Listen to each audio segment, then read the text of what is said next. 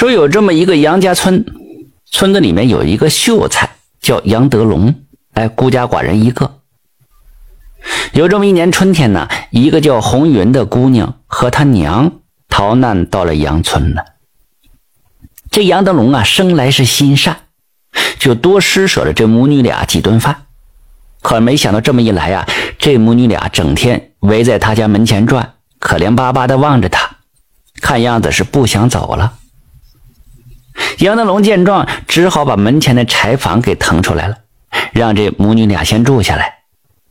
住下来之后啊，平日里靠给村里人干点家务、洗洗衣服，聊以度日。这村子里有好事之人呢，见到红云虽然衣衫破烂，但是这模样端正，有心就把他说给杨德龙。两下里这么一说，婚事就这么顺理成章的定下来了。本来是一件好事可谁知道天有不测风云呢？这一天，红云姑娘正在河边洗衣服呢，却遇上了从黄龙山上下来的土匪麻七。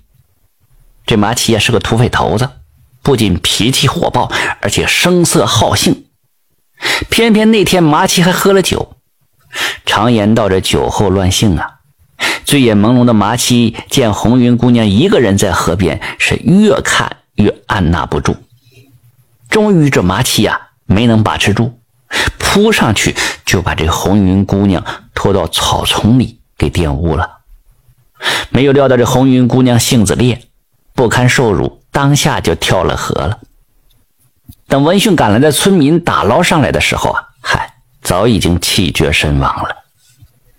红云他娘当时就哭得肝肠寸断呢，想想以后没了依靠，顿时也有了轻生的念头，趁着别人一个不留神。也跳了河了，这一下子出了两条人命，村子里的百姓都唏嘘不已，大家都纷纷的掏钱，愣是凑了点银子递给了杨德龙，让他好生的安葬这母女俩。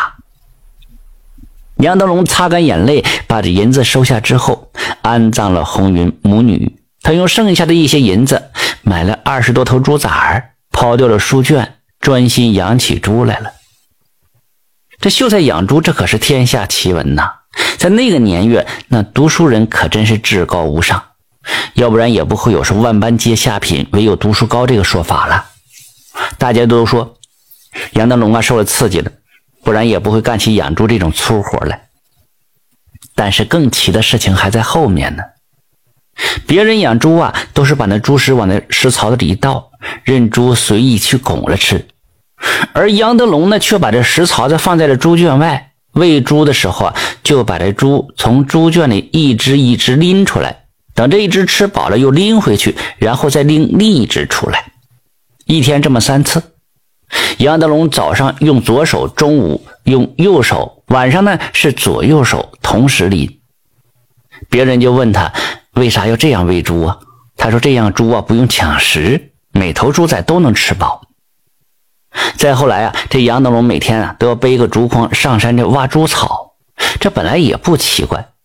奇怪的是，每次进山呐，他都要在这竹筐里放上一些个石头，把这石头往山里背，这一定是脑子出了问题呀！大伙都说了这杨德龙啊受了刺激，脑子坏了。但是这个杨德龙啊，并不理会这些，依然是我行我素。随着时间的推移，哎，竹筐里的石头也越来越多。就这么一晃，三年就过去了。杨德龙的竹筐已经换得很大了，那石头也装得满满的。那一大筐石头啊，两个汉子抬起来都有些吃力。但是杨德龙背起来上山，竟能如空筐一般轻轻松松。杨德龙养那些个猪啊，如今也个个是肥头大耳的，每只足有二三百斤呢。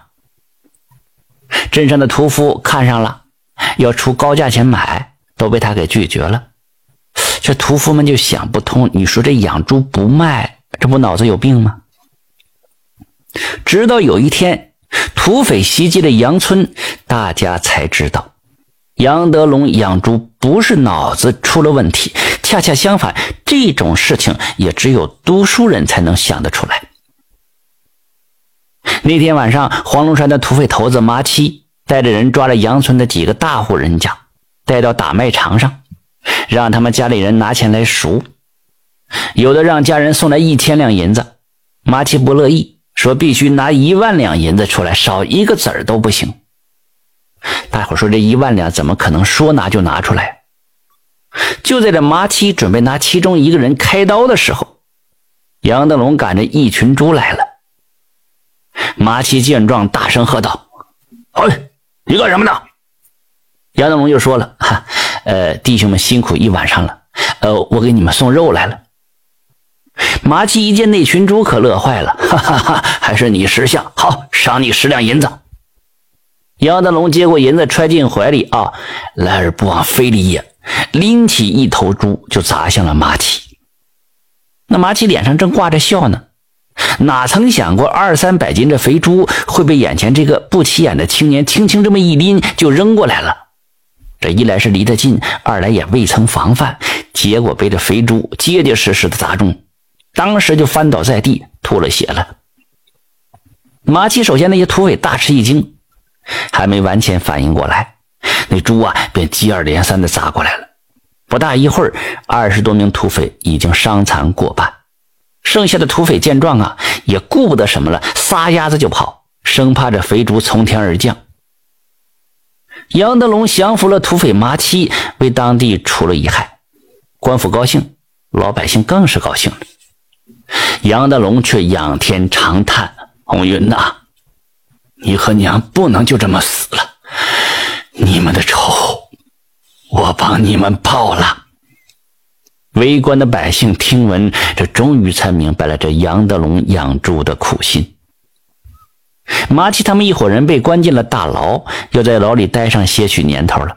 而杨德龙以他的方式养着他的猪。只是没事的时候啊，他会赶上这几头猪啊，到处溜达。哎，别人呢不是遛鸟就是遛狗，唯有杨德龙遛猪，倒是也是一道奇观。